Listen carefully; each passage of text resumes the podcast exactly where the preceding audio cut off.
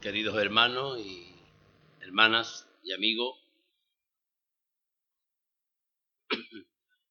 dentro de, un par de días se, se va a conmemorar en nuestra sociedad mercantilizada y comercializadora, se va a celebrar el llamado Día de los Enamorados, ¿verdad?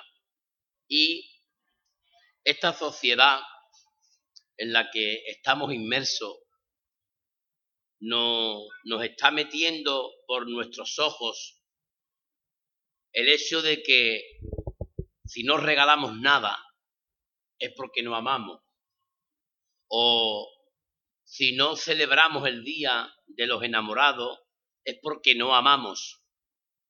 Si no tenemos eh, una manifestación grande sobre este día es que no amamos. Sin embargo, en la Biblia nos encontramos desde el principio hasta el final, nos encontramos como Dios ha querido ser siempre como un marido para su pueblo y ha querido que su pueblo sea su esposa. De tal manera que Dios ha amado tanto a su esposa, a la iglesia, que según nos dice las escrituras, el Señor entregó su vida por esa iglesia. Amar es tan importante como comer o respirar. Sin amar, el hombre y la mujer no está completo. El amor es parte de nuestra vivencia, es parte de nuestra esencia, es parte de lo que somos. Pero la Biblia, cuando habla de, del amor entre la pareja, está hablando acerca de un amor sublime, de un amor que va mucho más allá de lo carnal, que va mucho más allá de lo que podamos sentir humanamente el hombre por la mujer y la mujer por el hombre. Va mucho más allá de esa atracción física, sino que el amor del que Dios nos habla es un amor tan grande, tan profundo, tan fuerte, que quedó plasmada, este amor quedó plasmado en las páginas de la Biblia en muchos lugares.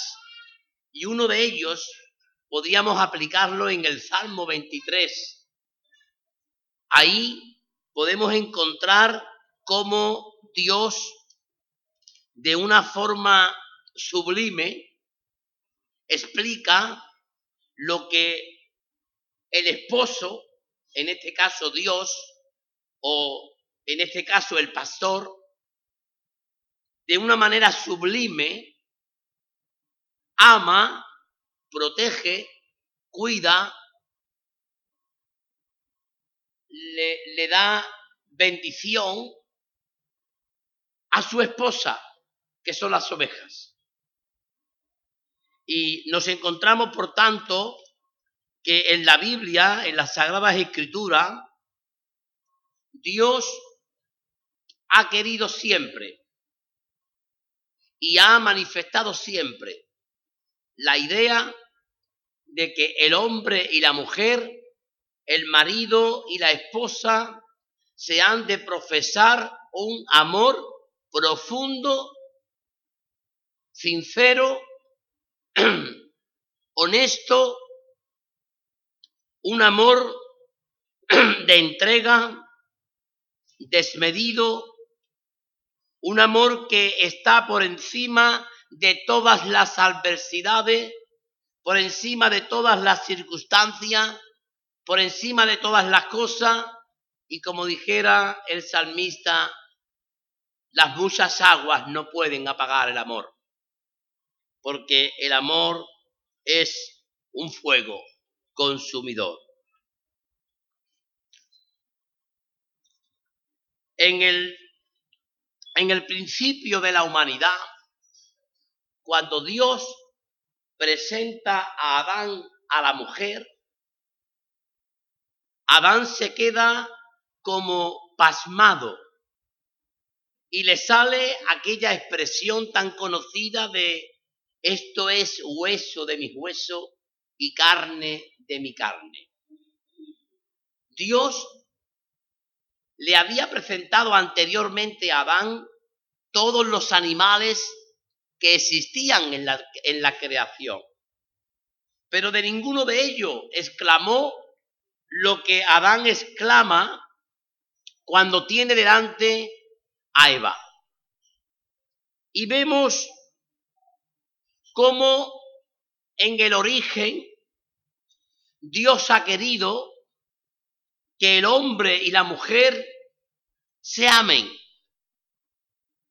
se quieran, porque es importantísimo el amor para la existencia del hombre. Si los que sois más jóvenes preguntáis a los que somos más mayores, ¿por qué llevas 30 años, 40 años de casado con tu esposa y seguís juntos? Si no hay amor, es imposible. El amor todo lo pega. El amor, como dice la palabra en Primera de Corintios, el amor todo lo cree, todo lo espera, todo lo soporta. El amor nunca deja de ser. Por lo tanto, en el matrimonio, como en la vida secular, en la vida eclesial, en la vida en general, el hombre necesita amar y ser amado. Porque sin amor es imposible que las cosas salgan bien. Hay mujeres que cocinan muy bien. Y los maridos nos sentimos contentos cuando nuestras esposas nos hacen aquellas comidas que nos gustan. Y además huele a, a nuestro paladar, ¿verdad? Huele a, a nuestro sabor, a lo que nos gusta. Esa comida no puede ser una comida rápida. No es la comida de los Burger King, ni es la comida de los McDonald's. Cuando una mujer se pone a cocinar un guiso que le ofrece al marido, tiene un tiempo. Tiene una hora, dos horas, tres horas, cuatro horas, y hay que echarle tiempo a la comida. Y hay que echarle también amor. No solamente hay que echarle un pellizquito de sal y un poquito de pimentón, hay que echarle también amor. Porque lo que se hace con amor queda mejor, queda mucho más bueno, más agradable, más sabroso.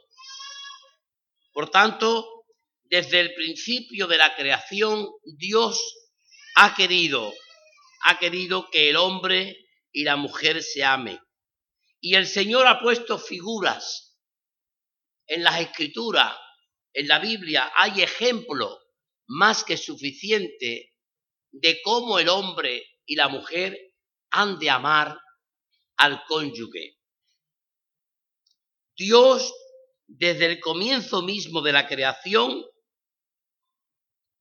había creado la figura del esposo para que el esposo amase a su mujer como a su propio cuerpo. Fijaos aquí, hermano, el apunte que hace la Biblia.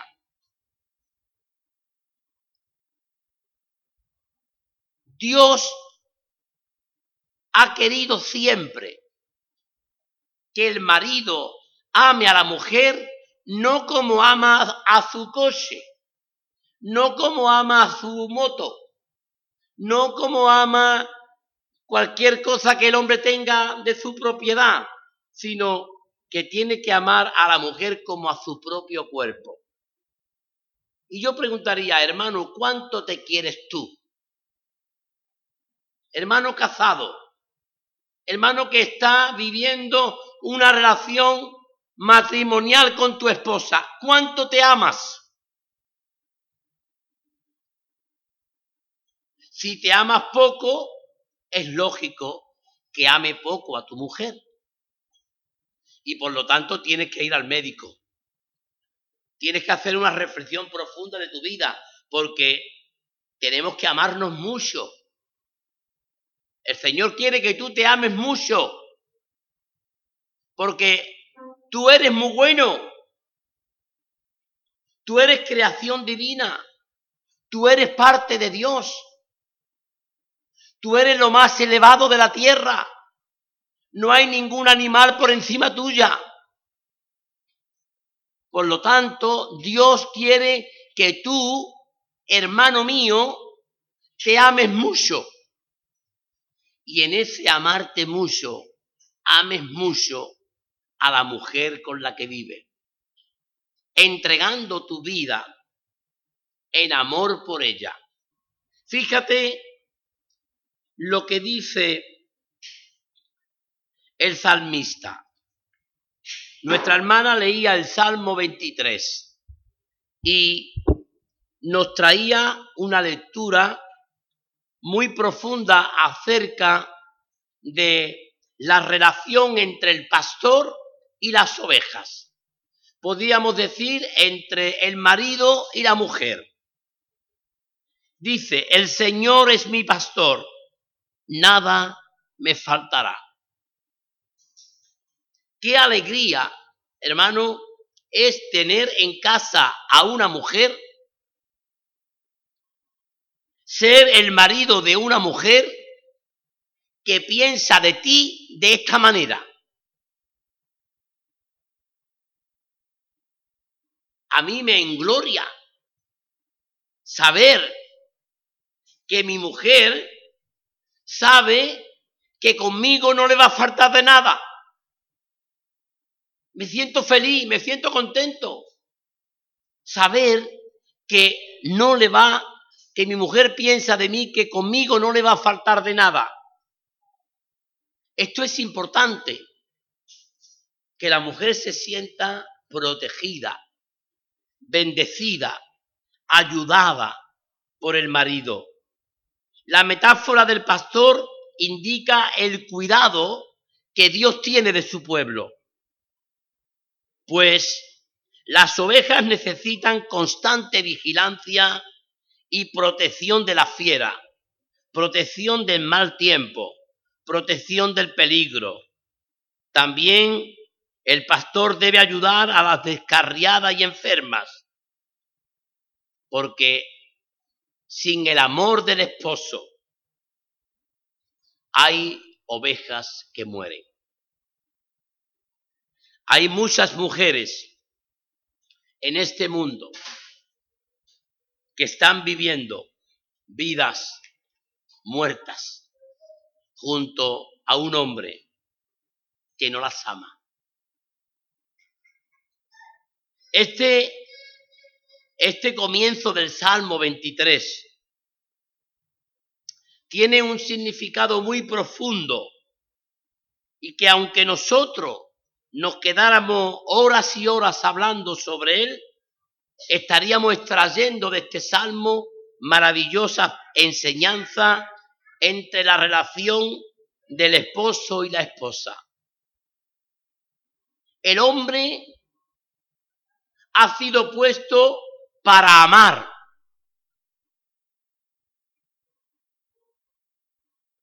El hombre no ha sido puesto para imponerse. El hombre no ha sido puesto por Dios en el matrimonio para pegar, para maltratar, para tratar a la mujer como algo débil o como algo frágil o como algo que no tiene ningún valor sino que el hombre ha sido puesto y ha sido puesto en el corazón del hombre y de esta manera así se nos pide a los hombres es que amemos a nuestras mujeres. A la mujer no le dice que ame al marido, a la mujer solamente dice respeta. Ya la Biblia da por eso de que el marido, la mujer ama. La mujer ama por su propia naturaleza. La mujer ha sido creada para amar. Al hombre hay que meterlo en berea. Al hombre hay que decirle, Quillo, tienes que amar. Tu función no es la de imponerte. Tu función no es la de coger el palo.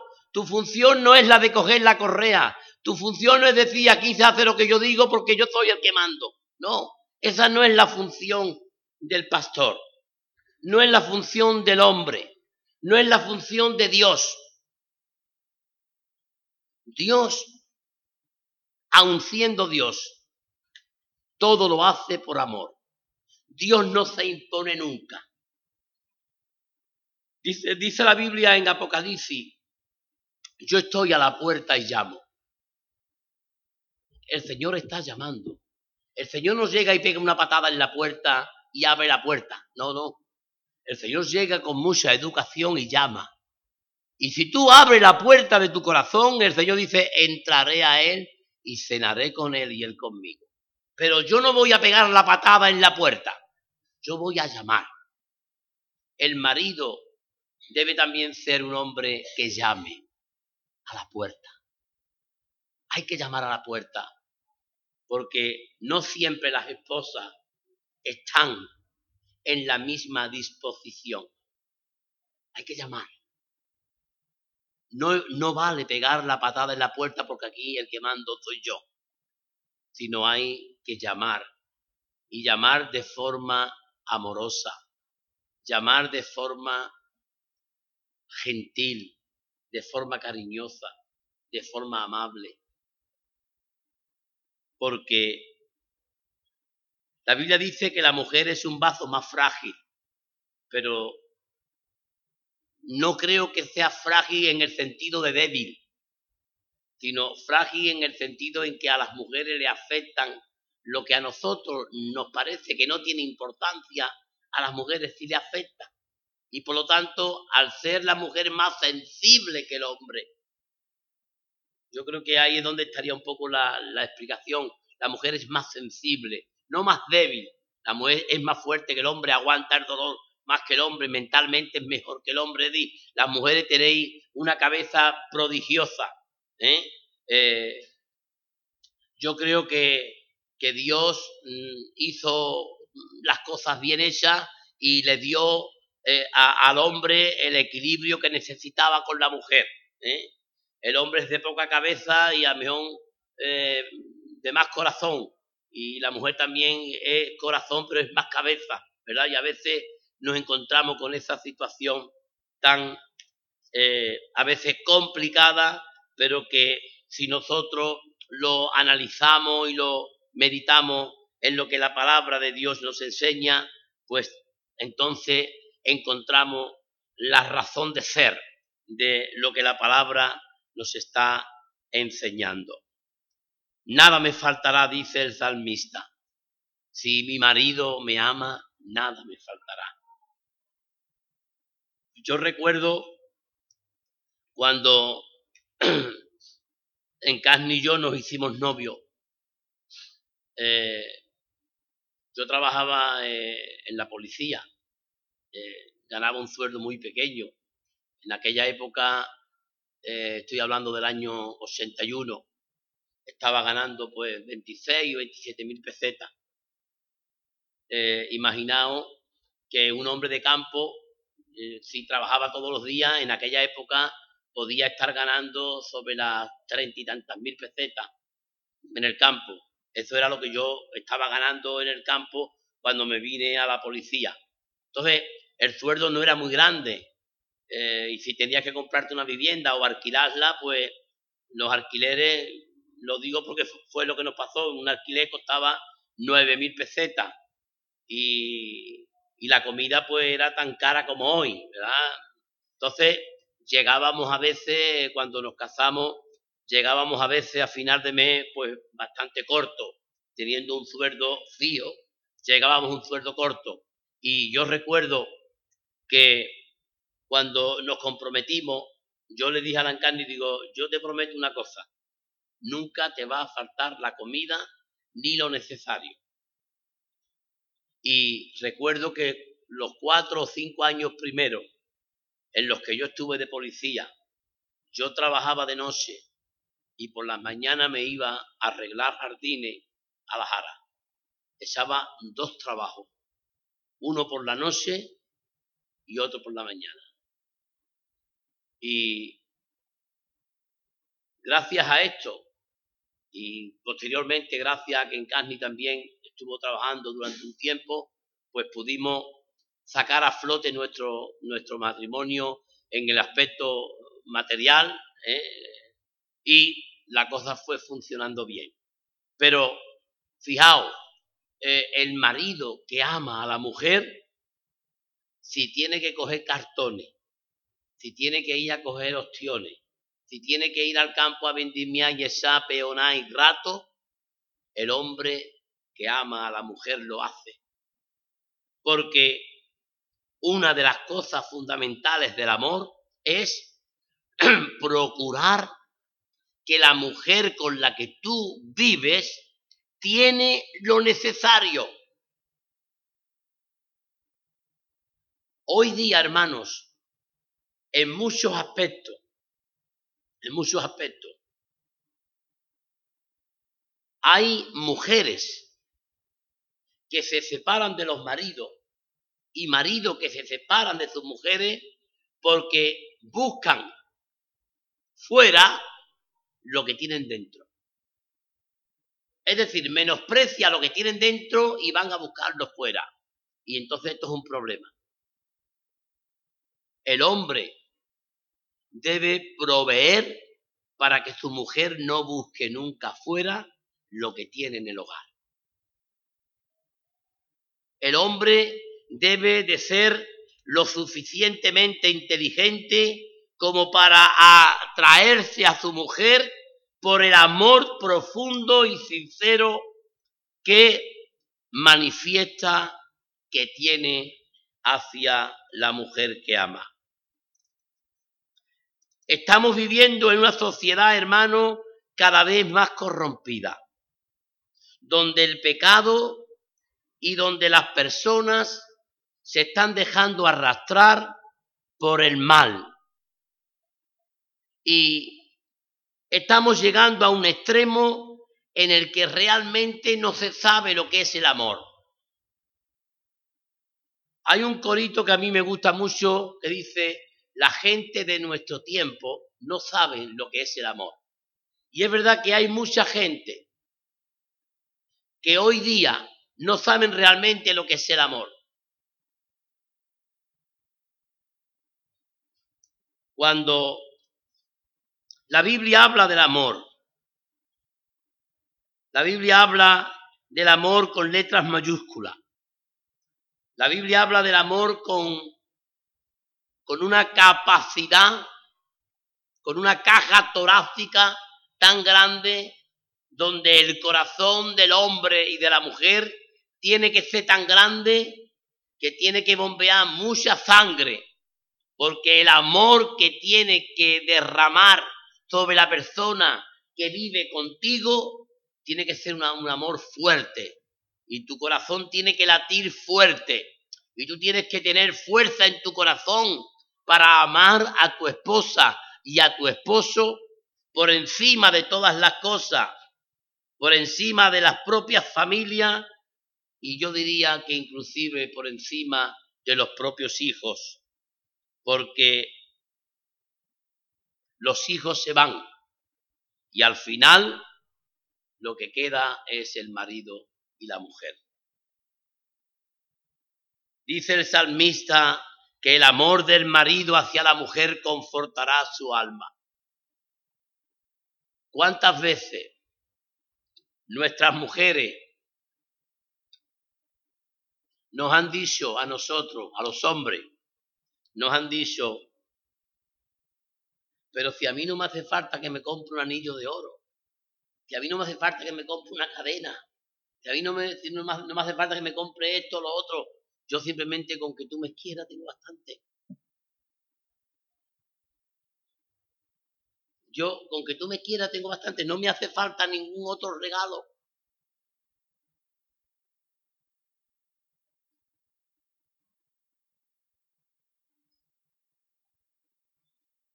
Había un, cantador flamenco que cantaba una canción eh, no recuerdo bien cómo, cómo, cómo empezaba, pero decía algo parecido a doce cubiertos de plata me mandaste de regalo, doce cubiertos de plata, pero yo me conformaría con aquella cuchara de palo de cuando tú me querías. ¿Y cuántas veces, hermanos, podemos traer a nuestro corazón y a nuestra vida querer comprar el amor de otros con regalos cuando a lo mejor lo que tu esposa necesita o lo que tu esposo necesita es simplemente que le coja la mano, que te sientes en el sofá, que te recueste en su hombro y ver junto una película o simplemente quedarte acostado ahí en el sofá tranquilito los dos, hombro con hombro y con la mano cogida. Hay gente que dicen que necesitan más cosas. A veces el amor necesita simplemente mirarse a los ojos. A veces el amor simplemente necesita una sonrisa amable, una mirada de cómplice, simplemente un paseo por la playa, a veces un ramo de margarita, a veces cualquier cosa con, simpleza trae más paz a nuestro corazón que un carro lleno de oro. Las cosas pequeñas trae a veces más salud que los grandes botes de medicina. Las pequeñas cosas traen más bendición en momentos difíciles que carros llenos de alimentos. El diablo como león rugiente está a nuestro alrededor deseando a ver a quien puede devorar.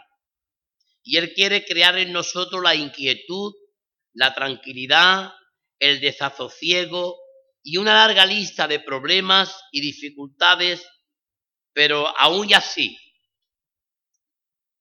el Señor dice que el que ama, el marido que ama a la mujer, la reconfortará y le dará ánimos. Esto es lo que nos enseña el Salmo 23. Nos sigue diciendo el Salmo muchas cosas, ¿verdad? Pero una de ellas dice, prepararás mesa delante de mí en presencia de mis angustiadores. Unges mi cabeza con aceite, mi copa está rebosando. ¿Cuántas veces, hermanos,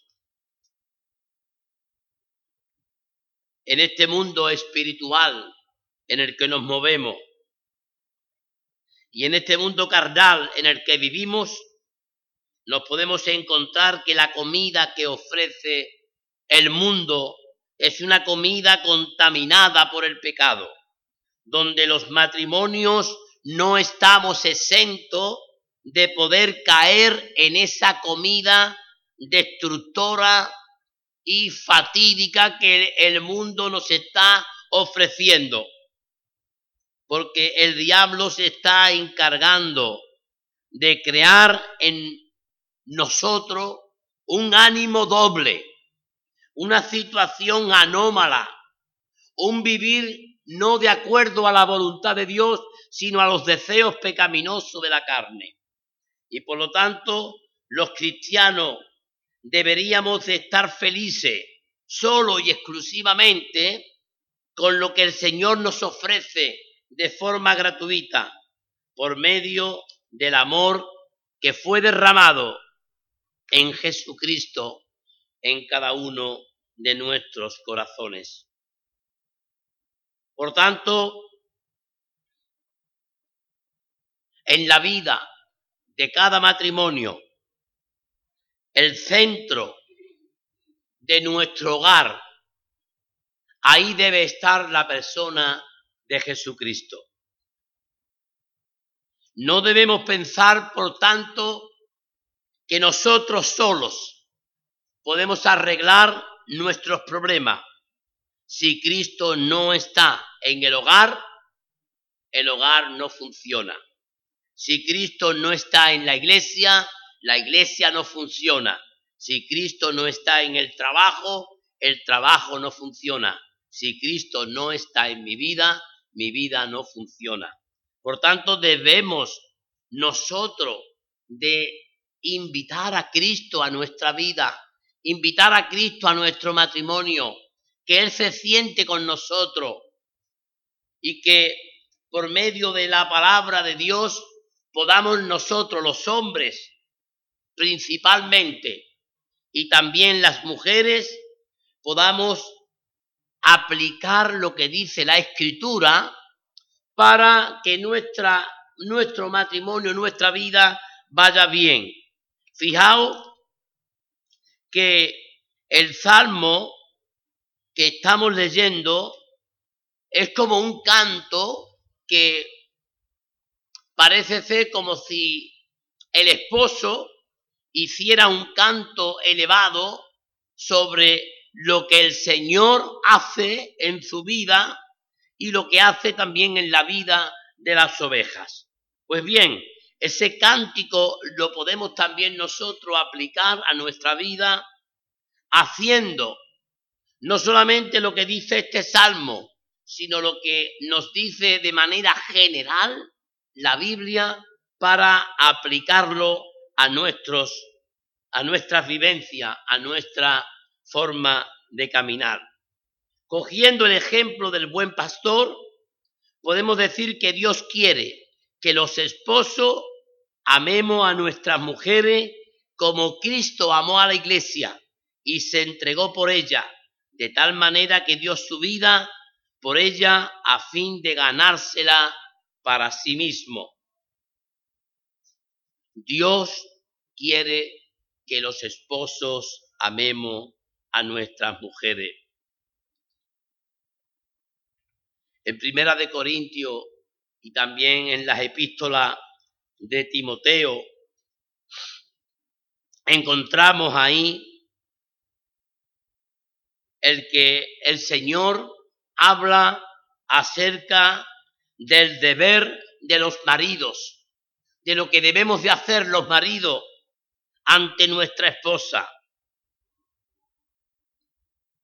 Decía yo antes que a la mujer no se le pide que ame, sino que honre.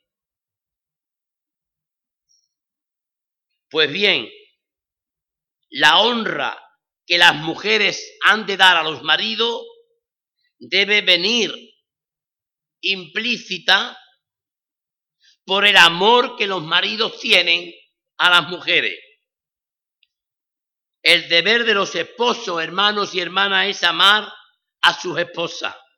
El amor de Cristo a la iglesia es el ejemplo a seguir, porque ¿cómo amó Cristo a la iglesia? Dice la Biblia que Cristo amó a la iglesia de tal manera que dio su vida por ella. Así también los maridos debemos entregar nuestra vida por nuestras mujeres. Por tanto, no cabe el, el ser eh, acaparador de las cosas. El hombre no se puede convertir en un egoísta, en un vividor para sí mismo, sino todo lo contrario, el hombre ha de vivir por la mujer, ha de vivir para ella, como Cristo vive por la iglesia y se entrega por la iglesia para santificarla, glorificarla y bendecirla todos los días de su existencia. La iglesia y los creyentes no carecerán de mancha y arruga, pero el marido debe estar ahí para limpiar con su sangre preciosa cada día las manchas que puedan salir dentro del matrimonio. En Adán, las palabras de Adán mencionadas por el apóstol se dicen literalmente sobre el matrimonio, pero tienen también un sentido oculto en ella en relación con la unión entre Cristo y la Iglesia. Todos los deberes del matrimonio están incluidos en la unidad y en el amor. Mientras adoramos y nos regocijamos en el amor condescendiente de Cristo, los maridos y las esposas debemos aprender deberes recíprocos.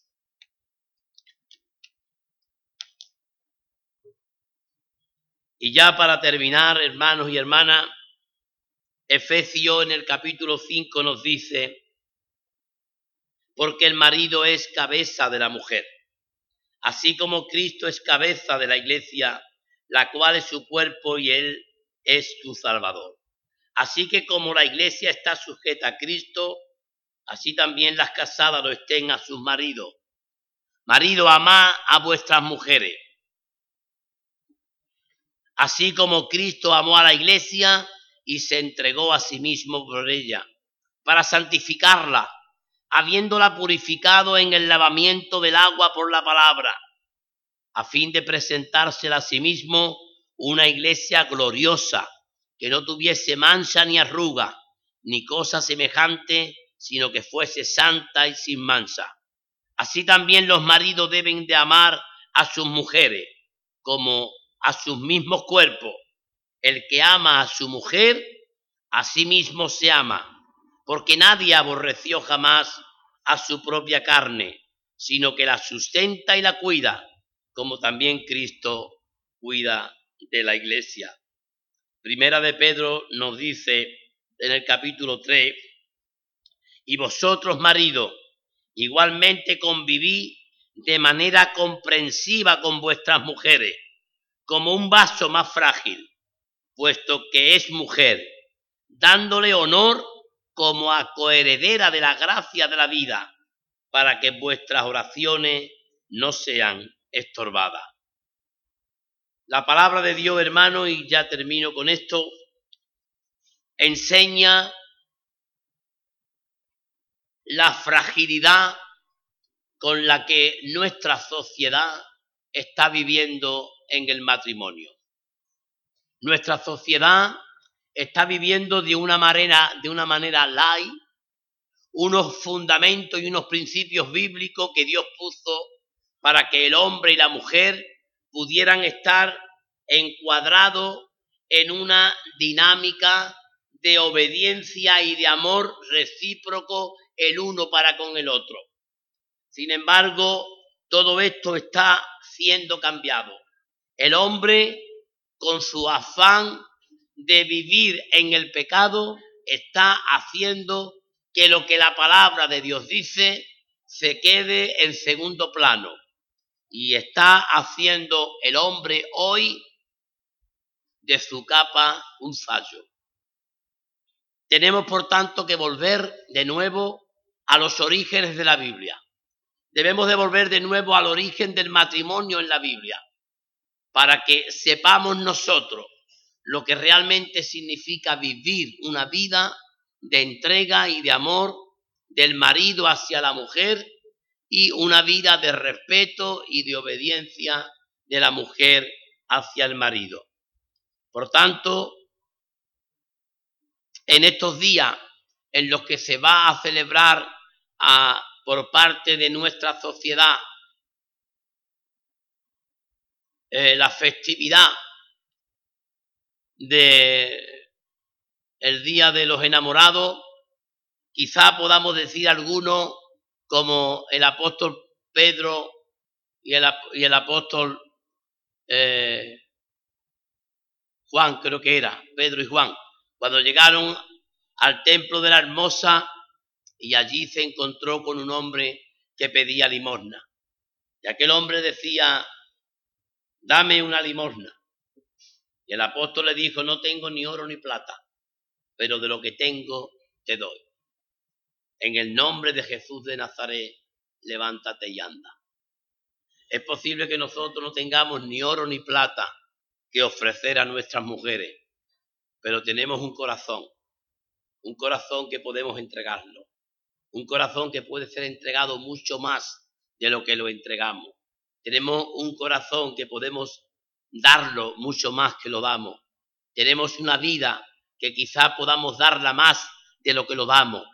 Tenemos también un pensamiento que quizá podamos compartir con nuestras esposas mucho más que lo que compartimos ahora.